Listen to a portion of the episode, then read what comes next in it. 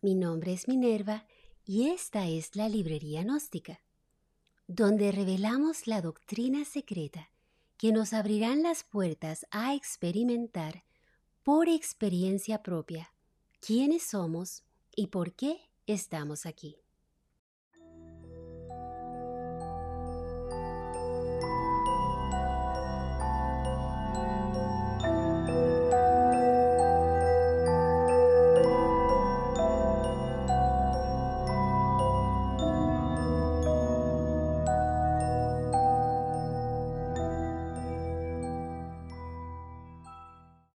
Mis amados, bienvenidos. El objetivo de esta conferencia es entender qué es el apego y cómo afecta nuestras vidas. A los nuevos compañeros, bienvenidos. Recuerden, tenemos conferencias en vivo todos los jueves a las 8 de la noche, hora del este de los Estados Unidos, y todos están cordialmente invitados. Si miramos cuidadosamente el objeto de nuestro apego, comprenderemos que no es ese objeto lo que nos hace sufrir, sino el modo en que nos aferramos a él. El apego no se limita a las personas o las posesiones materiales, sino que también podrían ser ciertas relaciones o un hábito o incluso la imagen que hemos desarrollado de nosotros mismos. Por ejemplo, hay dos defectos psicológicos o emociones que pueden destruir nuestras vidas. Estas son el apego y la ignorancia. La ignorancia es la causa raíz del apego, pues la ignorancia no nos deja ver que es la causa la que crea un efecto. Repito, es la causa la que crea el efecto. Y al no entender este concepto, todos los fenómenos son percibidos como permanentes y reales. Por este motivo se desarrolla el apego y la necesidad de proteger eso que tanto queremos. En lugar de preocuparnos por esto o por aquello, debemos únicamente verlo como la naturaleza de ese fenómeno y aceptar el cambio y permitir que suceda y así dejar ir el apego. Por ejemplo, su trabajo. Si recibe noticias que perderá su empleo, el cual ha tenido por más de 20 años, pues acepte el cambio y deje ir el apego a ese empleo, a ese trabajo, pues nuevas oportunidades vendrán a su vida si sigues buscando. Recuerda, Mateo 7:7 dice, pidan y se les dará, busquen y hallarán, llamen y se les abrirá. Nuestro cerebro es el órgano que recibe las órdenes y las distribuye al cuerpo según el yo o defecto psicológico que domina nuestra mente en ese momento específico. Es el cerebro el centro de control del cuerpo físico. Y del 100% de órdenes que emite el cerebro al cuerpo físico, el 99% son controladas por el yo psicológico que nos controla en ese momento. Raras veces el hombre recibe un llamado a la piedad, el amor, un llamado de real armonía. En esos pequeños instantes que percibimos amor puro por la humanidad, es porque el ser dentro de nosotros, o la pequeña porción de conciencia, que es solo un 3% que tenemos, ha penetrado en ausencia de los yoes son los sentimientos o emociones los que alimentan el yo del apego, como el miedo a la pérdida, la ansiedad cuando tenemos que hacer algo o la frustración cuando no logramos algo. Estas emociones o sentimientos o defectos psicológicos emergen sin esfuerzo cuando enfrentamos las condiciones apropiadas. Lo que sea que pensamos lo hacemos, sin ni siquiera detenernos y pensar si debemos decir eso o simplemente callar. Por eso, para poder estar en control de todas las emociones, sentimientos, yoes, defectos psicológicos, debemos buscar el desapego. Y no me refiero a ser distantes o retirarnos del mundo, porque podemos ser apasionados, entusiastas y comprometidos con la vida y al mismo tiempo que mantenemos un control emocional. Aceptamos situaciones que no son buenas para nadie y exponemos a nuestros hijos a situaciones terribles por el apego que sentimos por la pareja, con la esperanza sin sentido de que todo cambiará, cuando no hay realmente ningún cambio en las personas envueltas. Y quiero aclarar que el desapego no significa amar menos, sino liberarse de las ataduras que crean el miedo a la pérdida y el sufrimiento. El desapego no es sinónimo de pérdida, sino de ganancia, porque también significa vivir con mayor intensidad el presente, al no estar siendo controlado por el yo del apego. Mis amados, la realidad es que no hay modo de encontrar o experimentar la felicidad absoluta en esta dimensión donde estamos, pues vivimos llenos de emociones sin sentido que creemos son normales y parte de quienes somos. Y cambiamos de emoción como si fuera un vestido y no nos damos cuenta. Y estamos felices y sonrientes y en cuestión de segundos estamos iracundos por algo que vimos o escuchamos. En el Bhagavad Gita, un importante texto sagrado hinduista, Krishna le explica a Arjuna que actuar desde el desapego significa hacer las cosas sin preocuparse por el éxito o el fracaso.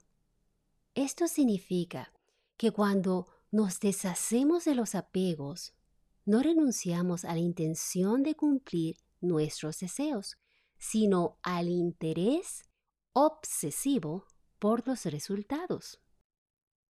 Hay una historia hermosa del hijo de un rey, el príncipe Siddhartha Gautama Sikyamuni, quien vivía en un palacio aislado de la realidad del mundo. Y en este palacio no había tristeza ni dolor, y Siddhartha solo vivía rodeado de belleza y alegría. Y así lo quiso su padre, quien temía que su hijo se convirtiera en un hombre espiritual si entraba en contacto con los sufrimientos. Pero a sus 29 años, Buda, por primera vez, se enfrentó a la crueldad de la vida, esa crueldad que le habían ocultado a lo largo de casi tres décadas. Al conocer la vejez, la enfermedad, la muerte y la desgracia de muchas personas. Y ahí es cuando él decide abandonar el palacio e ir en búsqueda de la verdad. Pero aún después de seis años de mendigar, no descubrió la manera de poner fin al sufrimiento. Cuenta la historia que un día llegó al árbol de la iluminación y se sentó bajo la sombra con la firme decisión de no levantarse hasta encontrar lo que buscaba. Y ahí en su lucha consigo mismo, fue tentado por Mara, la personificación de nuestros siete defectos capitales, quienes hicieron toda clase de maldades para distraer al príncipe de su cometido. Pero nada perturbó la calma de Buda. Su mente estaba relajada y en calma, y en ese estado de paz se preguntaba una y otra vez cuál es la causa del sufrimiento y cuál es el camino para alcanzar el gozo infinito. Y al descubrir la respuesta, enseñó la misma hasta el día que murió. Las enseñanzas de Buda se basan en cuatro simples preceptos. La vida es sufrimiento. Este sufrimiento parte del deseo. Se puede renunciar al deseo, pero para esto debemos usar el punto medio. Un exceso de apego hacia otras personas, objetos, así como las emociones exageradas, crean drama y confusión interior, especialmente en casos donde la felicidad y el significado de la vida se basan en el éxito, los logros y las posesiones. El dolor que provoca la separación de los seres queridos puede hacer que las personas se enfermen. Por eso, el objetivo es comprender el dolor que provocan los apegos y sacrificarlo. Solo se sacrifica tal dolor. Autoobservación a través de la meditación. Bien, veo varias preguntas. Pregunta. ¿Y qué opina del amor? ¿Acaso es malo? ¿Cuál amor? ¿El amor que hoy declaramos a la pareja y se transforma en odio según el pasar de los meses? Pues queremos que nuestra pareja nos haga feliz, cuando la felicidad solo puede venir del interior. O el amor del segundo mandamiento que Jesús nos entregó. Amarás a tu prójimo como a ti mismo. Este amor surge del interior de cada ser y es amor verdadero, o el amor del segundo mandamiento que Jesús nos entregó. Amarás a tu prójimo como a ti mismo. Este amor surge en el interior de cada ser y es amor verdadero. Y será igual para tu familia, tu pareja, personas que podrían ser considerados tus enemigos, para tus amigos, para todos por igual, porque todos en este planeta somos uno, porque todo se rige por la ley del uno, y solo hay un creador, de donde todos emanamos. No importa cómo usted lo llame, solo hay un creador. Pero lamentablemente, el apego a la familia que nos hace amar a nuestros hijos de una forma posesiva no es bueno, pues el verdadero amor ama a todos por igual. Pregunta. Mi padre está apegado a la vida y tiene miedo de morir. ¿Cómo lo ayudo? Muy buena pregunta. Debemos también contemplar el apego a la vida y el miedo a morir. El miedo a la muerte se debe a la ignorancia y no saber realmente qué sucederá después de la muerte.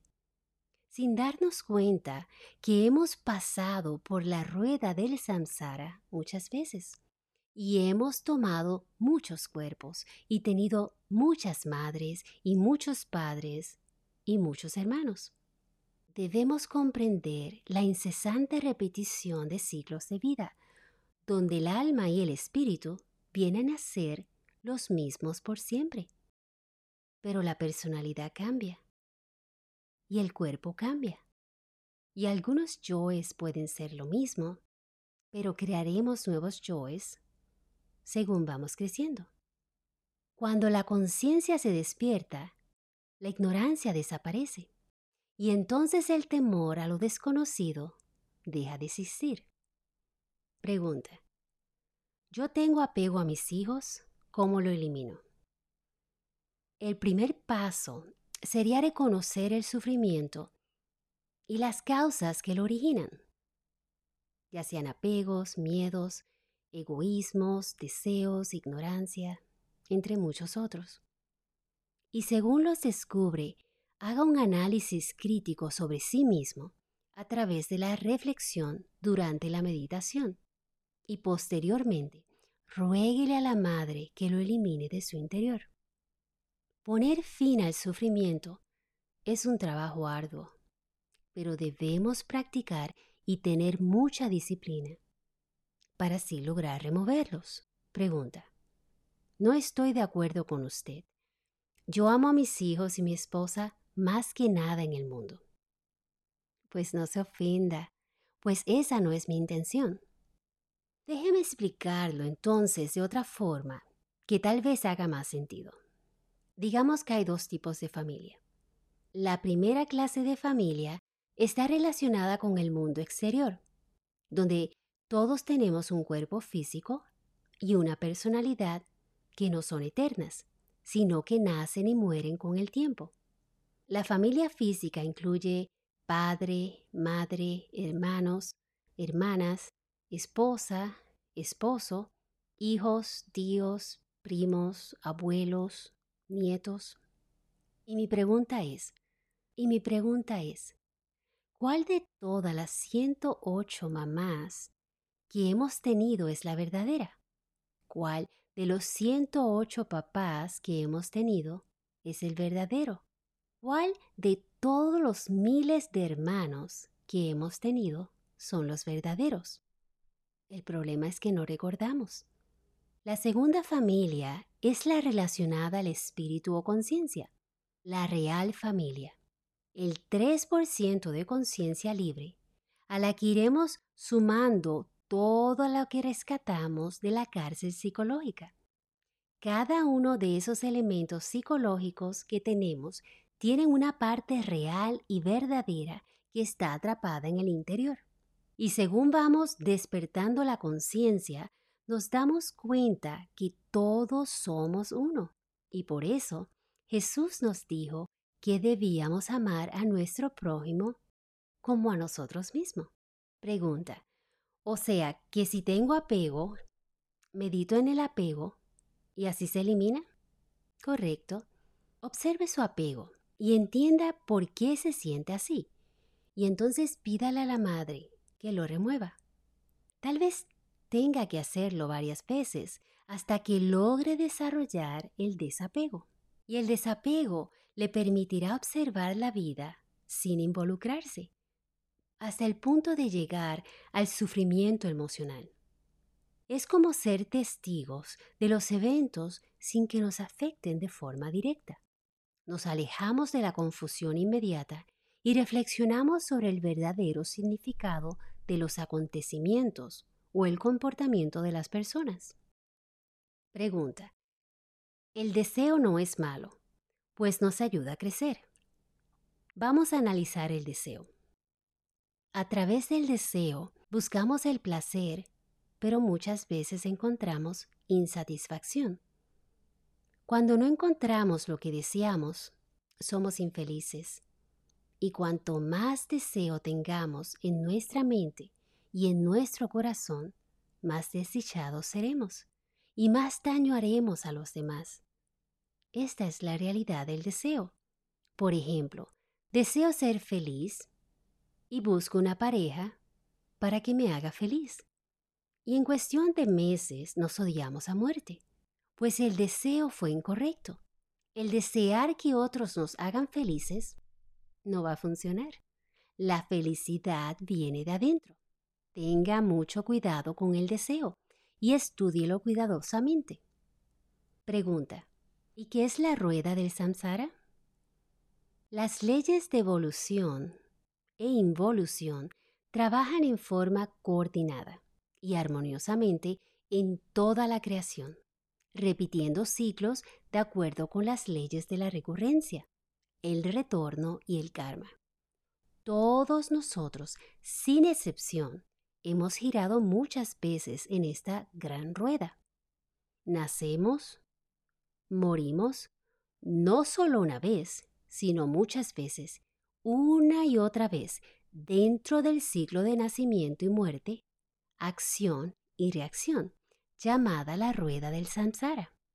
Muchas veces se ha mencionado que a cada ser humano la gran ley le asigna un ciclo de 108 vidas, lo cual concuerda con las 108 perlas que forman el collar de Buda. Tres mil veces gira la rueda del samsara. Comprender esto es indispensable si es que realmente anhelamos la liberación de la rueda. Mis amados, todo es infinito desde el ser más significante hasta la estrella más lejana. Todos estamos ligados entre sí en un continuo movimiento. Pregunta. No sé si lo que dice es cierto, pero lo que he logrado material me ha hecho feliz. Todos anhelamos la felicidad. Lamentablemente, una bella esposa o esposo, unos bellos hijos y un buen empleo, tener dinero, una hermosa casa y un coche, no nos darán la plena felicidad, pues la felicidad viene de adentro. Lamentablemente, muchas personas lo tienen todo y sin embargo no son felices, pues no hay límite en el deseo. Si tenemos dinero, queremos más dinero. Si tenemos una bella esposa o esposo, los engañamos. Tenemos un auto, pero queremos el último modelo. Y muchos cometen suicidio, pues al perder lo material, ya no desean vivir, pues el apego es grande, sobre todo a lo material. Buda también dijo, del apego surge el sufrimiento, del apego surge el miedo. Para aquel que está libre de apego, no hay sufrimiento, ni mucho menos miedo.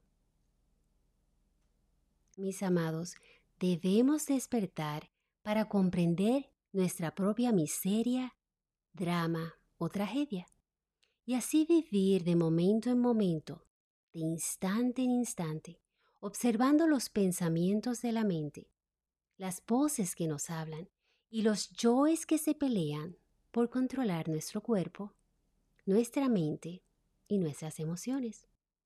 Somos marionetas controladas por los yoes, controlada por los egos. Y ellos matan, insultan, golpean, mienten, y después de los actos lloramos, pues no podemos entender por qué hicimos eso. Nuestra voluntad es nuestra espada de poder es necesario tomar nota sobre todos esos estados psicológicos diarios, si es que de verdad queremos cambiar. Antes de acostarnos, debemos examinar los hechos ocurridos en el día, las situaciones ya sean agradables o desagradables, cómo reaccionamos, ya sea con una carcajada o con la voz interior que insulta, mientras sonreímos. Recuerda que todo en la vida es temporal. Si las cosas van bien, disfrútalas porque no durarán para siempre. Y si van mal, no te preocupes, porque tampoco durarán para siempre. Pues bien, eso es todo por hoy. Muchas gracias a todos por compartir conmigo esta noche. Mi nombre es Minerva y los invito a la próxima conferencia, que será el próximo jueves a las 8 de la noche, hora del este de los Estados Unidos, y todos están cordialmente invitados.